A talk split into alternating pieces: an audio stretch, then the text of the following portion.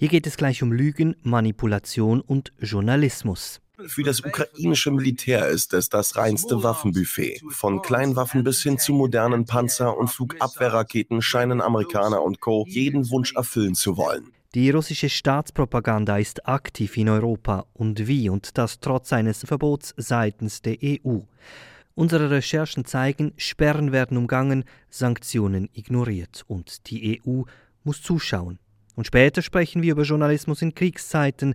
Welche Schweizer Verlage berichten überhaupt noch aus der Ukraine und was heißt das vom Krieg berichten? Wir fragen nach vor Ort. Das ist der Medientalk. Einmal pro Monat schauen wir hier hinter die Kulissen des Mediengeschehens. Diese Sendung gibt es auch im Abo in jeder Podcast-App. Mein Name Salvador Atassoy. SRF 4 News Medientalk. Wie klingt eigentlich russische Kriegspropaganda? Diese Woche beispielsweise so.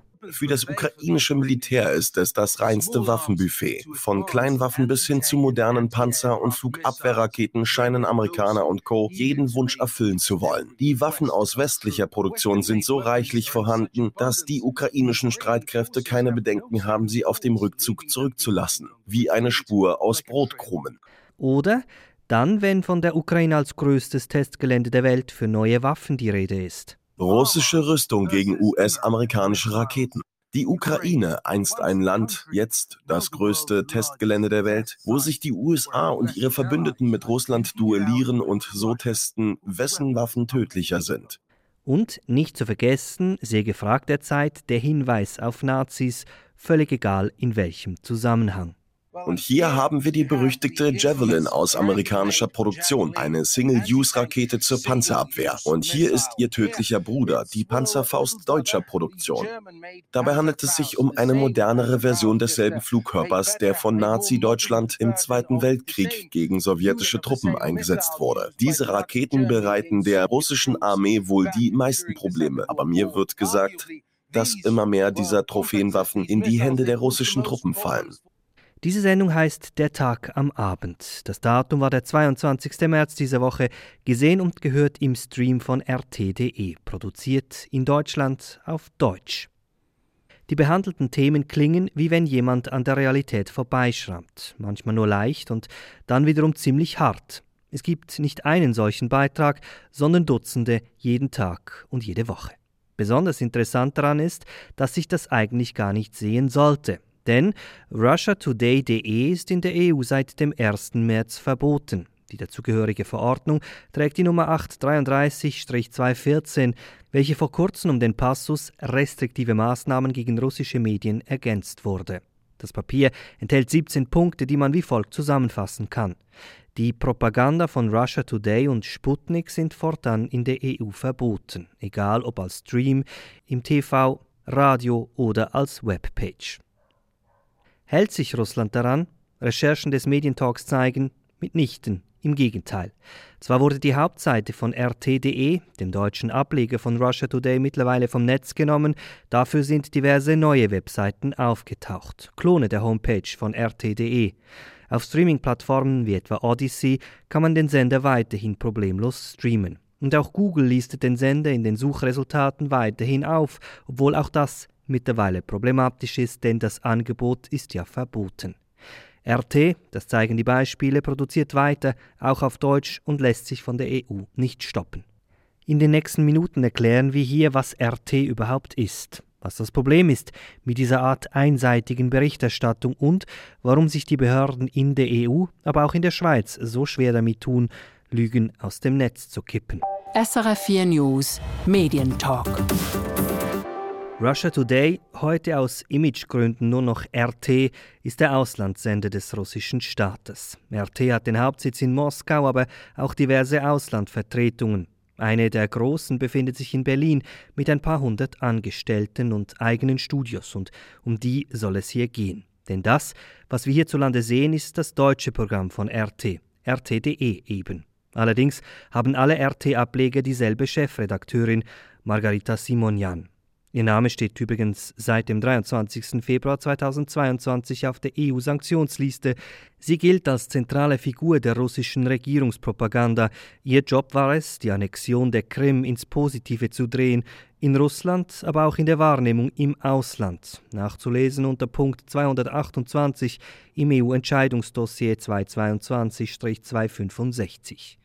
Und nun also hat Simonian den Auftrag, den Krieg gegen die Ukraine als etwas Gutes zu verkaufen, beziehungsweise den Westen schlecht zu machen. Dabei kann die RT-Gruppe auf einen großen Erfahrungsschatz zurückgreifen, denn den verschiedenen Medienanstalten, allen voran RT.de, ist es in den vergangenen Jahren gelungen, sich als Alternativmedium zu positionieren, das gezielt die andere Sichtweise zeigt.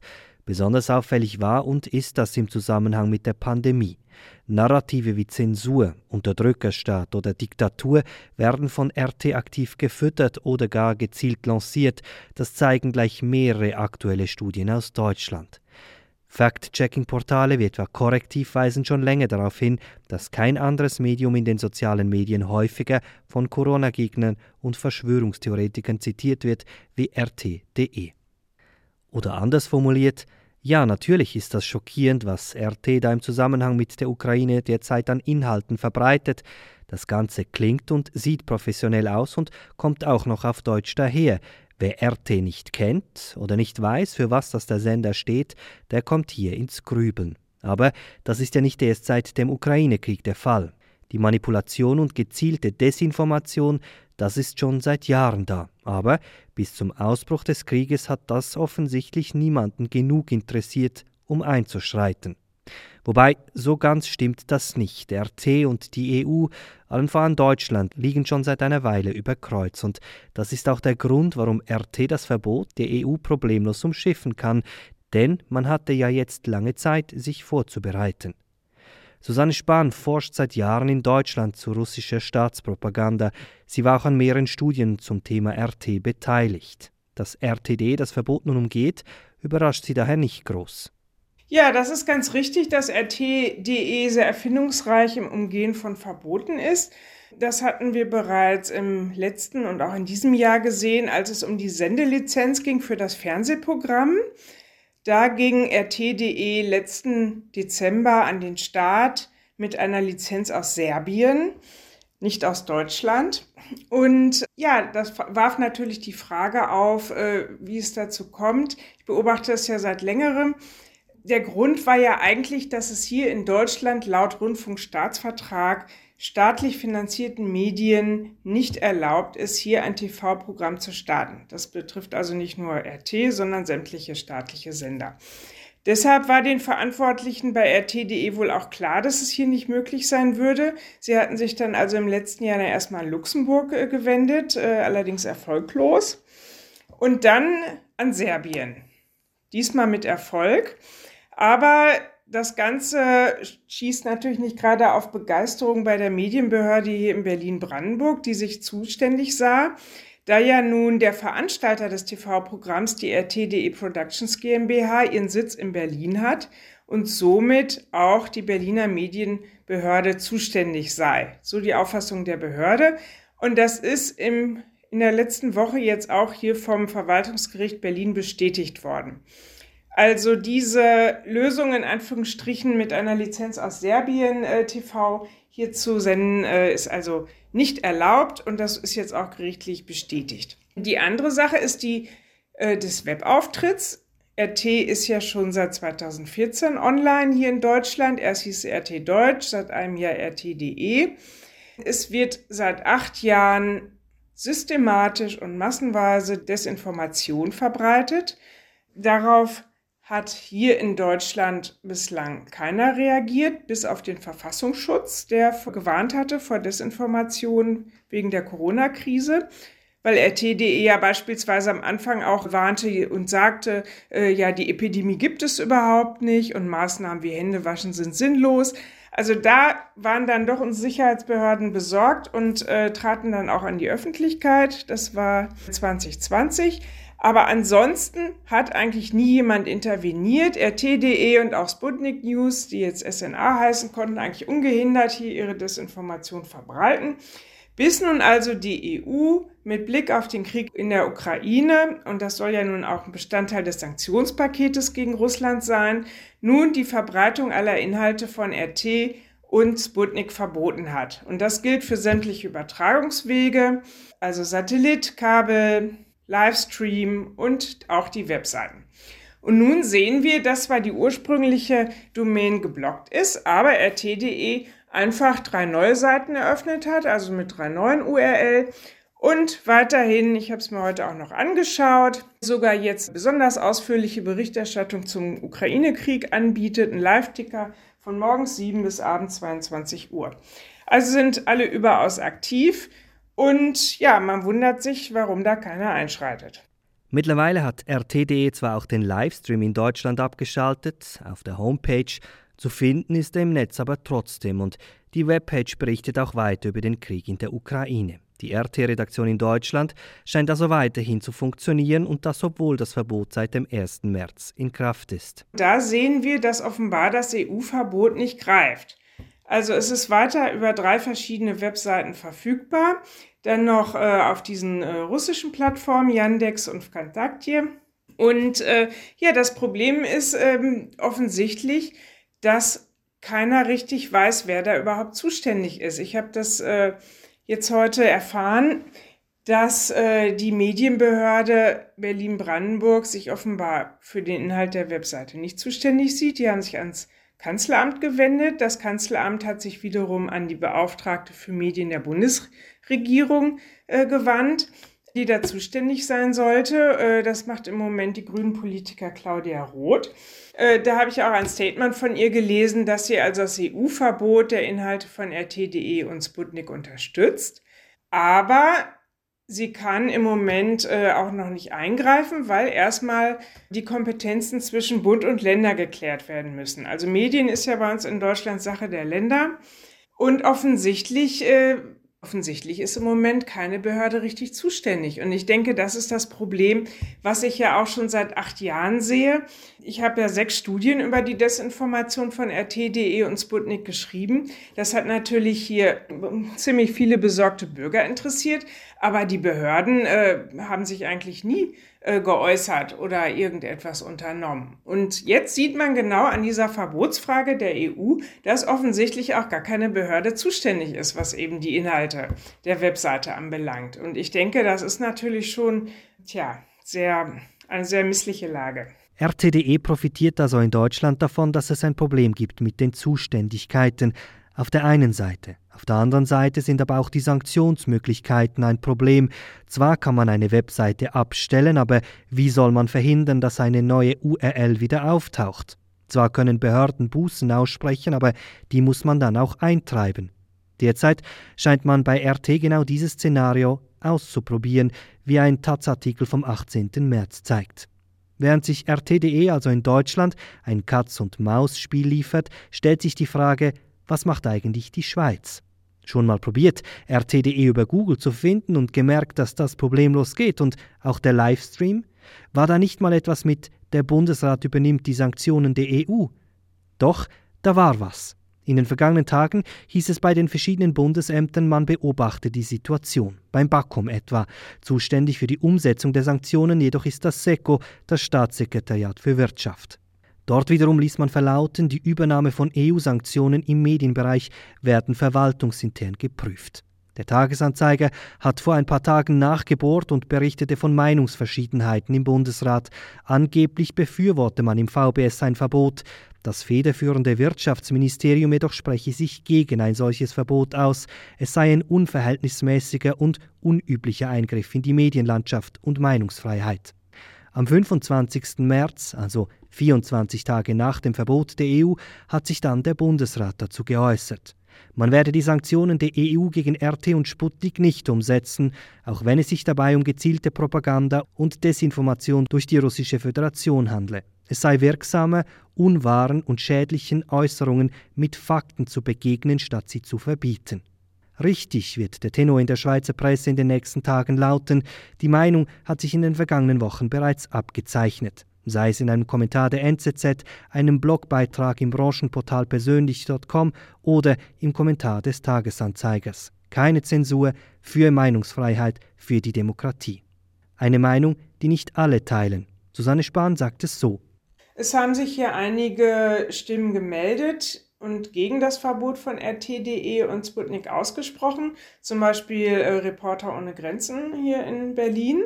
Ja, ich muss dazu sagen, dass ich denke, dass das EU-Verbot gerechtfertigt ist, weil ich denke, die, der Krieg in der Ukraine hat jetzt eine ganz neue Lage geschaffen. Also vor dem Krieg war ich auch der Ansicht, dass die Inhalte von RT.de und Sputnik doch jetzt mal hier von unserer Medienbehörde auch inhaltlich kontrolliert werden sollten, auf Einhaltung der journalistischen Sorgfaltspflicht.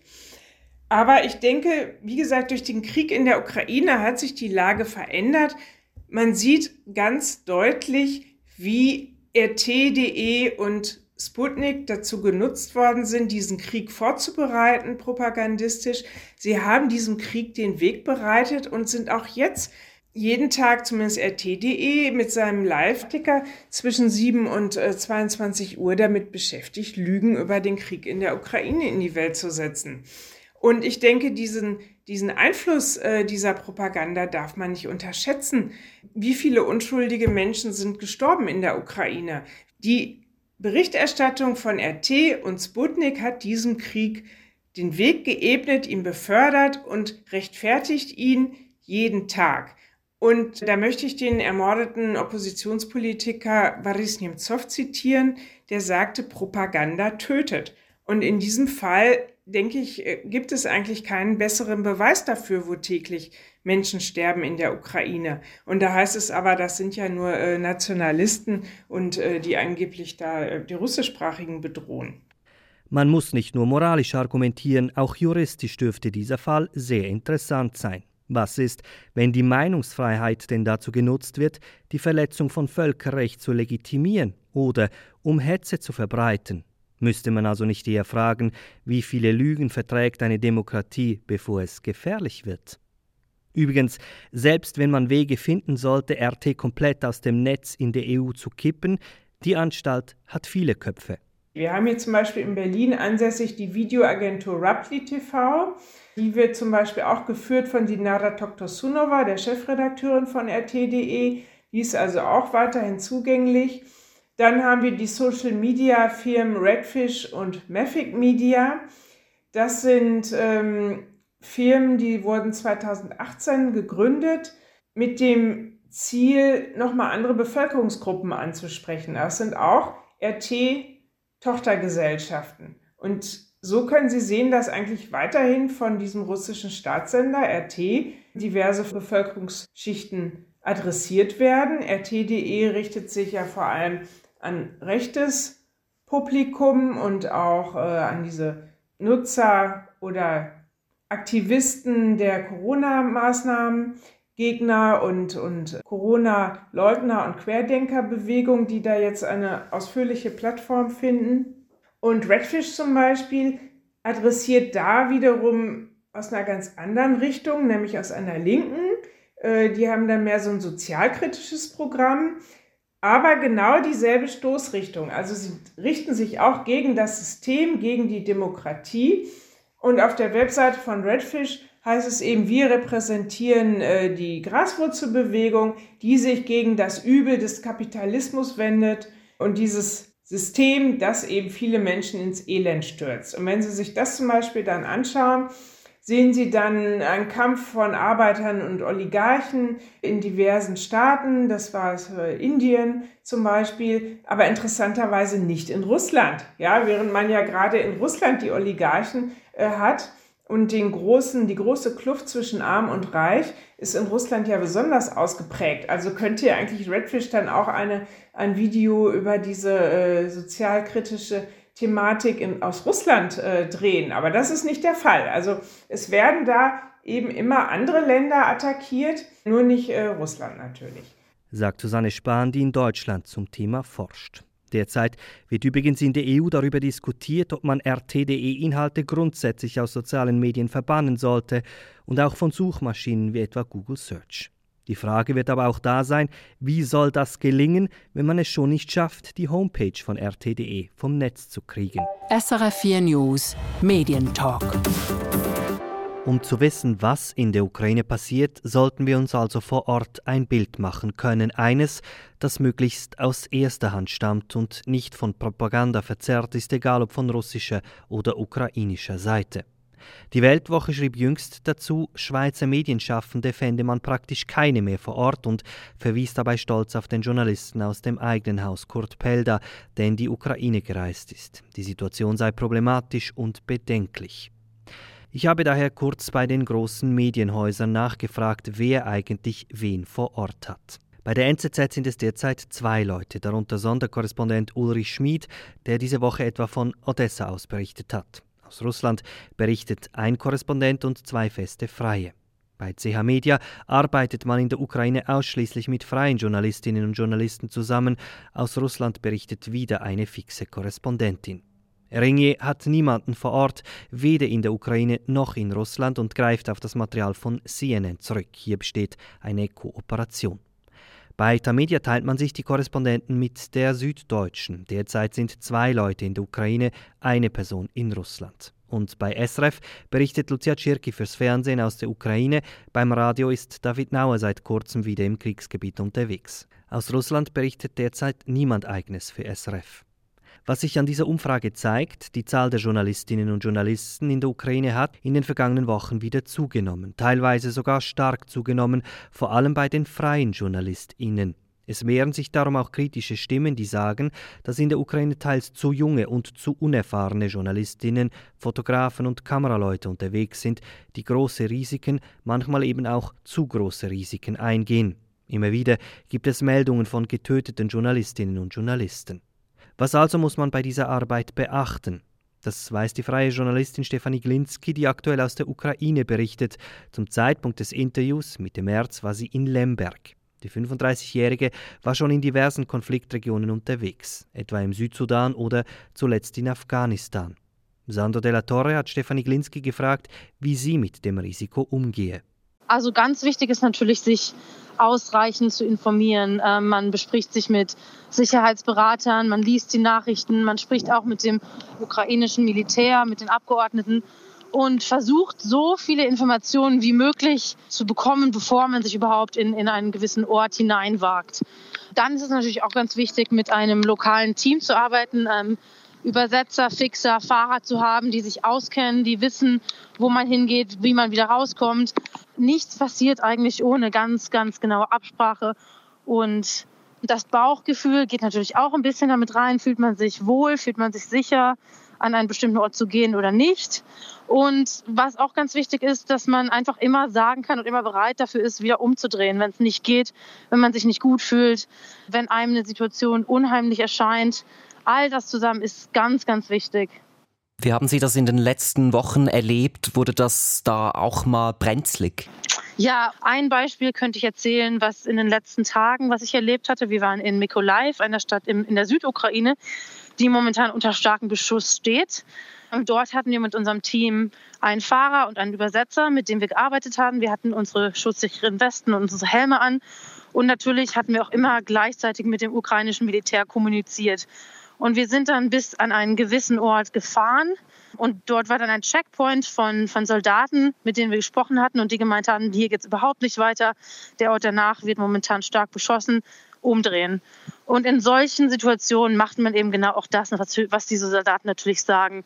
Man begibt sich dann nicht in Lebensgefahr, um eine Geschichte zu bekommen, die man dann vielleicht überhaupt nicht bekommt. Das ist einfach nicht wert.